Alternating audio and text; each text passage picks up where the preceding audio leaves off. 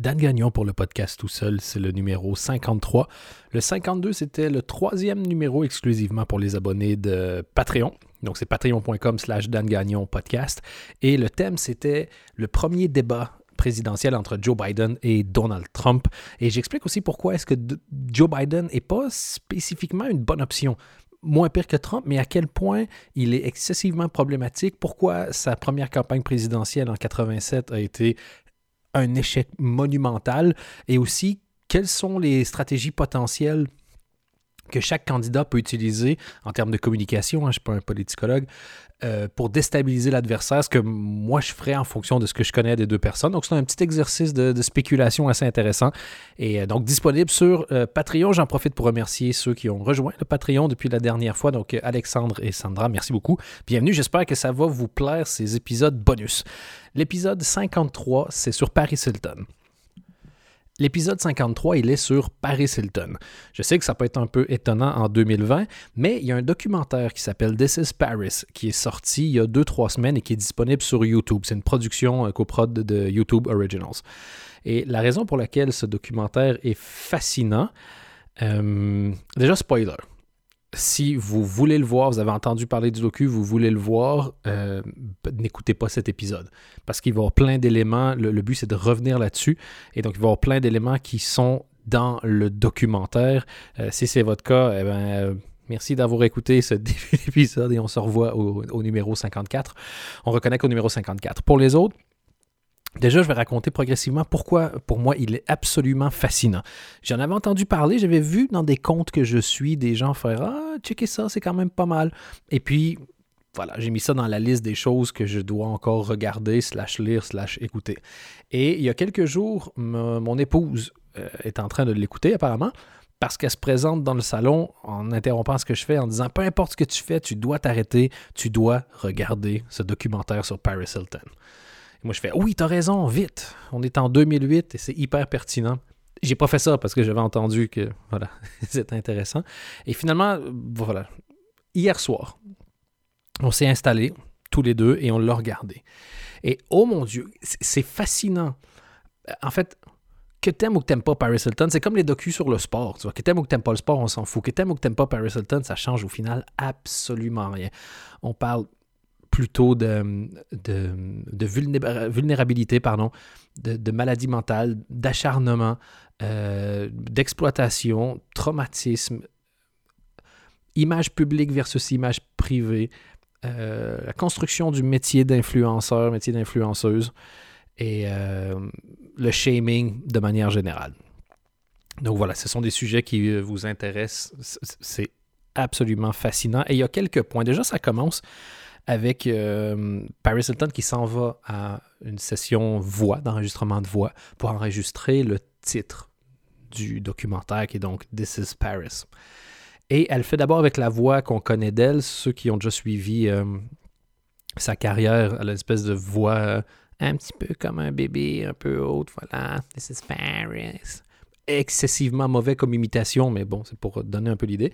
elle le fait avec cette voix-là, et puis elle le fait avec 7-8 autres voix différentes, et ça annonce vraiment le thème de ce docu qui est Vous ne connaissez pas Paris Hilton.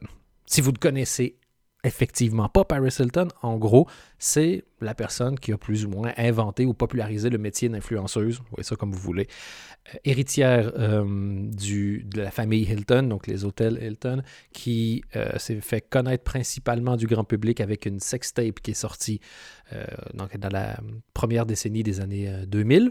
Et puis après ça, elle avait une télé-réalité qui s'appelait The Simple Life avec Nicole Richie, la fille de Lionel Richie, où c'était deux, en gros, filles privilégiées, riches, blanches qui allaient sur une ferme et elle n'en touchait pas une, puis j'ai que dalle à que dalle.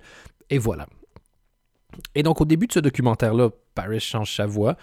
Et une des premières choses qu'elle nous dit, c'est la Paris Hilton que vous connaissez n'existe pas en vrai. Ce n'est pas moi, c'est une construction, c'est un personnage que je me suis construit. Je vais essayer dans ce docu de vous montrer qui je suis vraiment et de vous expliquer pourquoi j'ai construit ce personnage.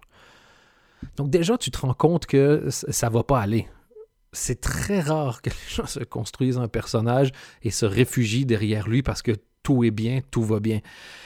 Et si on résume, en gros, le premier traumatisme qu'elle a vécu dans sa vie. Elle n'en parle pas tout de suite au début du documentaire. Elle y fait référence plein de fois. Elle dit qu'elle a des cauchemars récurrents. Elle ne dort pas parce qu'elle fait toujours le même cauchemar over and over again. Et donc, ça l'angoisse totalement d'aller se coucher. Et appelons ça l'événement. Donc, il se passe un événement et elle y reviendra plus tard. Et euh, donc, on raconte un tout petit peu sa vie, d'où elle vient, famille conservatrice, voilà, américaine.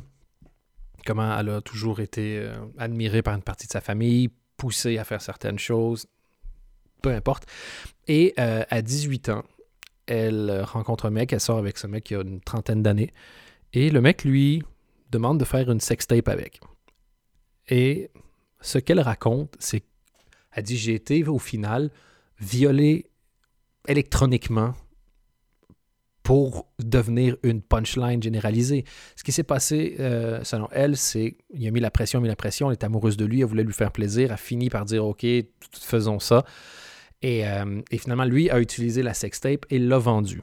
La façon dont le public a vu les choses, c'est regarder cette riche héritière qui ferait tout pour faire parler d'elle, qui est prête à vendre son cul, qui fait une sextape, qui fait de l'argent, puis qui en plus vient se plaindre. Et elle est devenue non seulement une punchline dans le monde, mais un punching ball généralisé.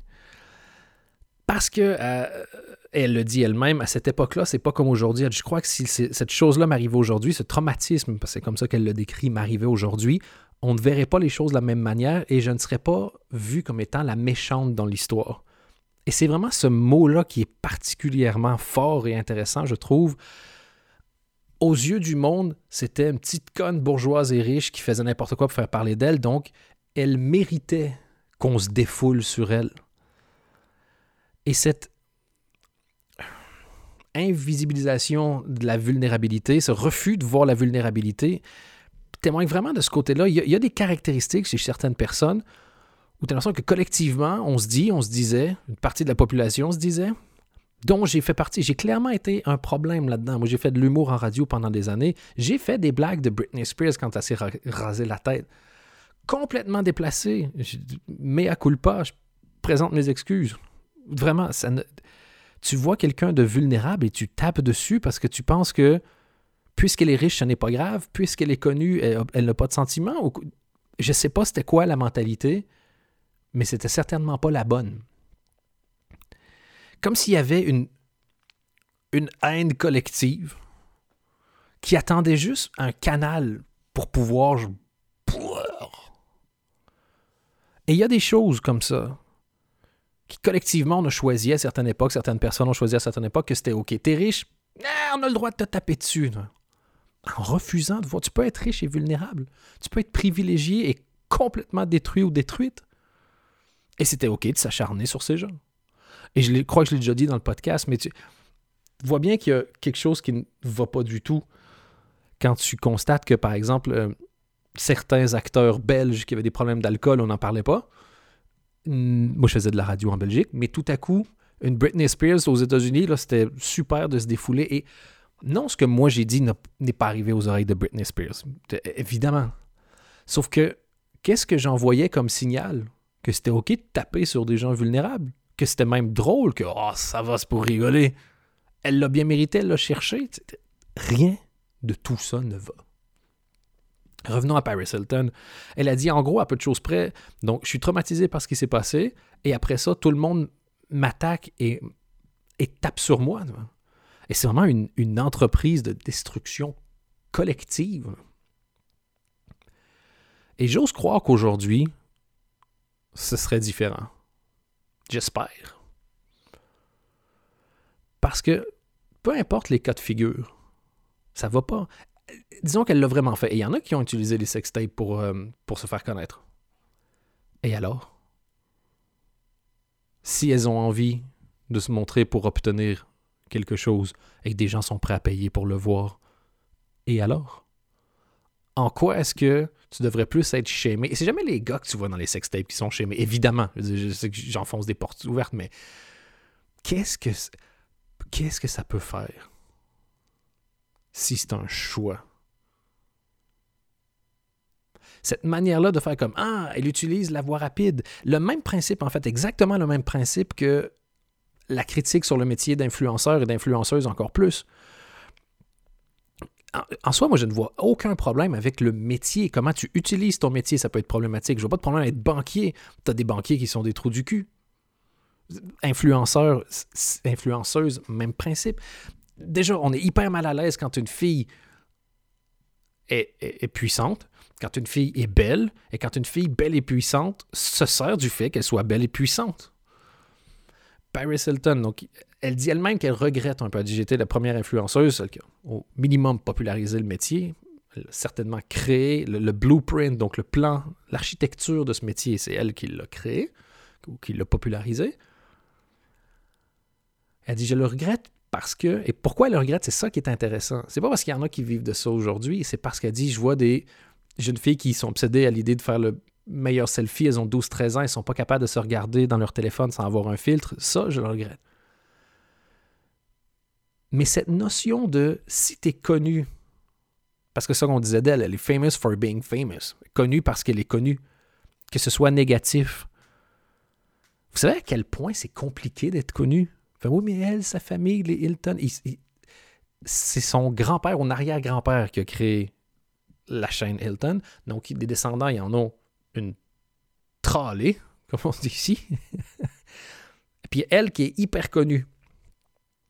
Si c'était si facile que ça être connu, tous les apprentis humoristes, tous les apprentis chanteurs, musiciens, les acteurs, ils seraient tous connus parce que si tu as 12 millions de followers sur ton Instagram, tu vas remplir tes salles en ce moment à cause de la pandémie, mais vous voyez ce que je veux dire. Les écoles de marketing sont remplies de gens dont le métier va être essayer de rendre les autres connus, et ces gens-là sont valorisés, mais les influenceurs qui font ça souvent tout seuls, les youtubeurs qui font ça tout seuls, les vlogueurs, ils font tout eux-mêmes, autodidactes le trois quarts du temps, et on va critiquer le fait d'être connu pour être connu. De toute façon, tu n'es jamais connu parce que tu es connu. Il y a plein de gens qui sont hyper exposés, mais tout le monde s'en fout. Il y a quelque chose chez cette femme-là qui a parlé à des millions de personnes. Et lui retirer ça, sous prétexte qu'elle n'a pas construit un bateau de ses mains ou qu'elle n'a pas fait d'autres études, est une manière hyper violente de nier le fait que ce talent en est un. Et si tu n'aimes pas le fait qu'il y ait des millions de personnes qui aime cette personnalité-là, qui aime Paris Hilton. Le problème n'est pas Paris Hilton. Elle devient à ce moment-là le symptôme de quelque chose. Mais aujourd'hui, Paris Hilton, alors que peut être vu comme étant has-been par une série de personnes. D'ailleurs, je suis allé voir les critiques sur le documentaire parce que je voulais voir les critiques et je voulais lire les commentaires sous les articles. Les critiques sont excessivement positives en général. Les critiques sont excessivement négative en général. Avec le Ah, quelqu'un qui s'accroche à son 15 minutes de gloire, elle avait rien foutu à l'époque, elle fait toujours rien et elle veut encore qu'on parle d'elle. Pour ceux qui ne savent pas, dont je faisais partie jusqu'à ce que je regarde ce docu, elle possède 19 marques de différents produits.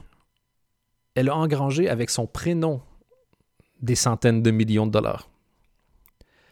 De produits vendus. Enfin, elle a vendu ses produits parce qu'elle est connue. Oui, mais elle est connue pourquoi? Encore une fois, parce quelque chose chez elle qui parle aux gens. Et je suis assez bien placé pour savoir, je fais un podcast sur la quantité de gens qui écoutent, combien payent pour m'entendre, combien sont sur le Patreon, le pourcentage. Regarde, scoop, c'est pas 50% Si vous écoutez ce podcast, et là on est à la quoi, 14-15e minute, c'est que vous aimez ce que je dis. Ou vous détestez, ou vous avez rien d'autre à foutre, mais peu importe. Vous avez choisi d'écouter ce produit plutôt qu'un autre. La marge entre je sais que ça existe et je suis prêt à payer pour continuer que ça existe, elle est énorme. J'en suis conscient et c'est moi une partie de mon travail d'essayer de faire un produit suffisamment bon pour que les gens se disent Waouh, bah oui, je trouve ça super. Pas genre j'accepte de payer, mais non, ça me fait plaisir de donner un peu de sous. Le Patreon, ça commence à 4-5 euros par mois. Ça me fait plaisir de donner 5 euros par mois pour avoir plus de ce produit-là parce que je l'aime. Donc, elle, elle a réussi avec son image à transformer ça en marque, en produit et en entreprise. Encore une fois, on peut l'aimer ou ne pas l'aimer, mais c'est pas facile de créer 19 business. Oui, elle avait un head start, évidemment. Elle avait un entourage, elle avait des sous, y avait. Mais peu importe d'où tu pars, il y a une valeur dans le chemin que tu parcours. Moi, je ne suis pas sociologue, économiste, je ne vais pas juger la valeur de son parcours exactement à elle. Je dis que c'est juste faux d'affirmer que c'est une jeune euh, privilégiée qui s'est fait connaître en montrant son cul parce que ça l'arrangeait. Et aujourd'hui, malgré qu'elle ait aucun talent, elle est pleine de thunes. C'est juste pas l'histoire, tout simplement. Donc, pour revenir à ce documentaire, on a donc cette fille qui se dit J'ai créé cette carapace, j'ai créé ce personnage, j'ai du mal à me reconnaître moi-même, euh, on, m'a attaqué, on, m'a piétiné. Et aujourd'hui, j'ai envie de découvrir, vous raconter pourquoi je suis comme ça, pourquoi j'ai été comme ça, qui je suis aujourd'hui, quels sont mes traumas, et comment j'ai essayé de m'en sortir. Parce que quelqu'un qui se crée encore une fois une image sociale, c'est pour souvent répondre à un traumatisme, répondre à un malaise. Et Paris Hilton, pendant la moitié environ du documentaire, nous parle donc de l'événement. Et c'est là que je remets un spoiler. Jusqu'ici, ce que j'ai raconté n'empêche absolument pas de profiter du, du, documentaire. Ce que je vais raconter à partir de maintenant, si vous avez vu des articles sur le documentaire, il en parle absolument partout. Mais quand même, si vous êtes du genre à rien vouloir savoir, c'est un autre bon moment pour s'arrêter. Elle raconte qu'à l'adolescence, ses parents étaient. Je commence le moment où c'est un spoiler, au cas où c'était pas clair. À l'adolescence, euh, ses parents étaient donc très très stricts et elle a commencé à en avoir, en gros, plein son casque et décidé de commencer à sortir malgré tout. Donc, elle se met à sortir, faisait le mur, ses parents décident de rendre ça plus strict, plus strict, n'y arrivent pas, et décident de l'envoyer dans, une école et dans des camps, dans des écoles qui servent en gros à réformer des jeunes au comportement difficile. Il y en a que c'est, ils te foutent dans le milieu de la nature et tu fais du travail manuel et ça te reconnecte. Elle essaie de se sauver de différents camps. Et elle raconte qu'une de, ceux, une de ces écoles, qui s'appelle Provo, si jamais ça vous intéresse, était particulièrement sadique. Et elle raconte les, les, euh, les, abus dont elle est victime, que ce soit des abus verbaux, des abus physiques, euh, ce que d'autres personnes dans ces écoles ont vécu, des, des, des, humiliations, des abus sexuels. Et pour rajouter, et là, un petit trigger warning de violence, la façon, le service supplémentaire que tu pouvais utiliser pour casser le jeune, c'est la manière dont tu l'envoyais à l'école. Les parents payaient un service supplémentaire où deux personnes venaient littéralement kidnapper ton enfant dans son lit. Milieu de la nuit, des gens ouvrent, rentrent dans la chambre, récupèrent, mettent un sac sur la tête, te foutent dans une bagnole et t'amènent dans ce camp qui est euh, en Utah. Euh, mon épouse a fouillé un peu là-dessus. La raison pour laquelle apparemment la plupart de ces camps sont dans l'État qui est l'Utah, c'est que les enfants n'ont pas de droit jusqu'à 18 ans. Et donc, tout ce que tu fais, si tu les séquestres et tout, ce qui serait illégal dans les autres États, est légal en Utah. Et c'est pour ça qu'elle a quitté cet endroit quand elle a eu 18 ans, parce que ce qu'on leur faisait subir était littéralement pas légal à partir de 18 ans. C'est qu'il y a déjà un énorme problème. Et donc, elle raconte ce traumatisme. Elle a rencontré, il y a une association de gens qui veulent parler contre ces écoles, essayer de donc raise awareness. Et, euh, et tu la vois rencontrer ses anciennes, entre guillemets, camarades de classe, donc co-détenus et ils se voient, et tu vois qu'elles sont toutes brisées. Elles sont toutes traumatisées. Et par-dessus cette couche, il y a ce fond de. C'est quoi cette idée que si un adolescent n'agit pas comme tu veux, il faut que tu le casses? Moi, j'ai un enfant, c'est pas un ado. Mais la crise d'adolescence, normalement, tu te renseignes un minimum. Je, sais, tout le monde sait ça, la crise d'adolescence, c'est la réévaluation des rapports de force entre l'enfant qui est en train de devenir un adulte et qui ne veut pas avoir une relation uniquement de entre guillemets dominant-dominé, c'est pas le bon terme, avec son parent. Je dis pas que je vais faire mieux que les autres, et tant que tu ne l'as pas fait, ton opinion vaut rien. Mais jamais dans ma tête, je crois que faire kidnapper mon enfant pour lui faire peur, le fait qu'il essaie de s'enfuir de trois camps, qu'il s'est fait rattraper, qu'il s'est fait tabasser, est une bonne chose. Et donc, tout le long dans le documentaire, en même temps que tu vois ça, il y a un autre.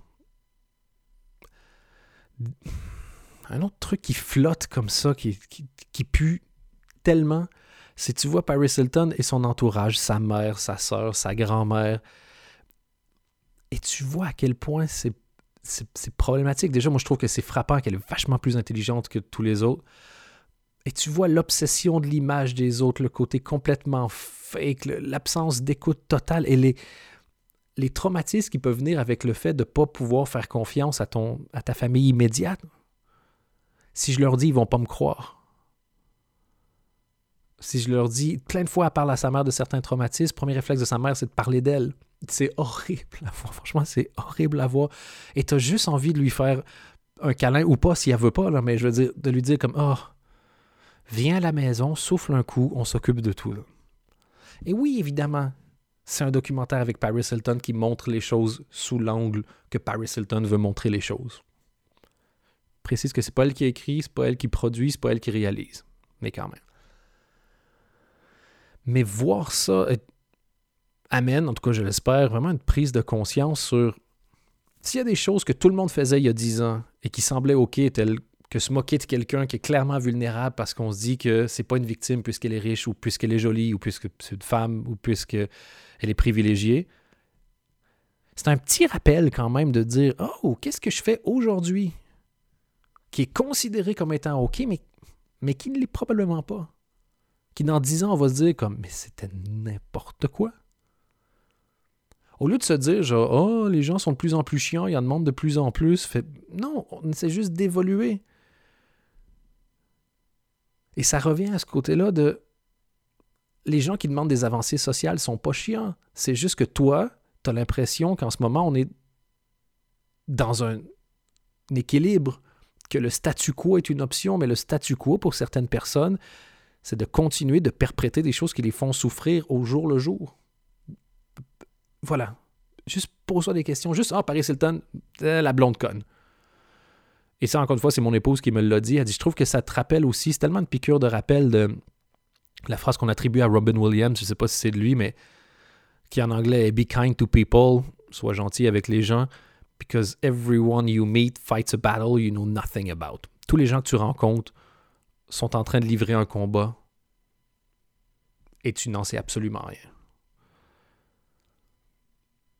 Et c'est ce qui m'est arrivé récemment, d'essayer de commencer à voir les gens au lieu de juste juger le comportement que je vois. La dernière chose, me dire, tout le monde a une to-do list avec 25 choses dessus. Tout le monde essaie. Tout le monde est fatigué. Tout le monde se dit, ah, je vais quand même essayer de faire ça comme ça demain, c'est moins pire. Et juste, quand tu vois, je trouve, les gens en se disant, les gens font de son mieux, font de leur mieux pour essayer de, de vivre sur un plancher qui est en équilibre sous une pile de traumatismes plus ou moins gérés, enfouis de manière plus ou moins malsaine. Ouais, tout le monde titube. Au lieu de les traiter de cons parce qu'ils marchent pas droit, peut-être juste. Juste, un coup de... Ou juste ferme ta gueule, en fait. Un coup de main, ou voilà. Enfin bref, c'est un message qui est surtout adressé à, à moi, je crois. Quelle, quelle, quelle prétention, quelle selfishness du gars qui fait un podcast où il parle tout seul pour se parler à lui-même.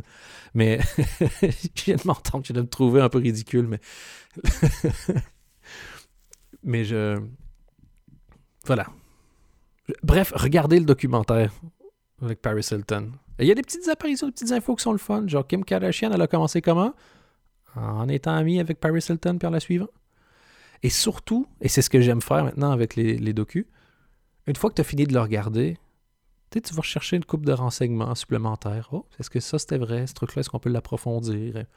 Et c'est assez intéressant. Enfin bref, This is Paris, c'est gratuit, c'est sur YouTube. Et au cas où c'était pas clair, euh, je vous le recommande. Donc voilà, j'ai fini pour aujourd'hui. On se retrouve au prochain numéro. Si tout se passe bien, le prochain numéro va être enregistré pour être diffusé déjà euh, mercredi matin. Parce que ce soir, je vais regarder en live le débat euh, Biden contre Trump. Euh, et si les choses se passent comme je veux, je vais essayer de faire un, petit retour à chaud là-dessus et l'envoyer directement sur Internet. Donc, merci beaucoup. Je rappelle euh, que si vous aimez ce que je fais, iTunes, Deezer, Spotify, il y a toujours moyen de s'abonner. Ça fait une énorme différence. Je vois les commentaires, les étoiles, les abonnements qui augmentent. Je vous remercie beaucoup. Ceux qui le partagent, merci. Ceux qui débarquent, euh, merci beaucoup d'avoir fait confiance à la personne qui vous a suggéré ce podcast. J'espère qu'il va vous plaire. YouTube aussi, c'est possible de, s'abonner. évidemment, le Patreon, donc patreon.com slash Dan Gagnon Merci beaucoup. Et si vous regardez le docu de Paris Hilton, euh, venez m'en parler. Je suis curieux d'avoir votre vision des choses.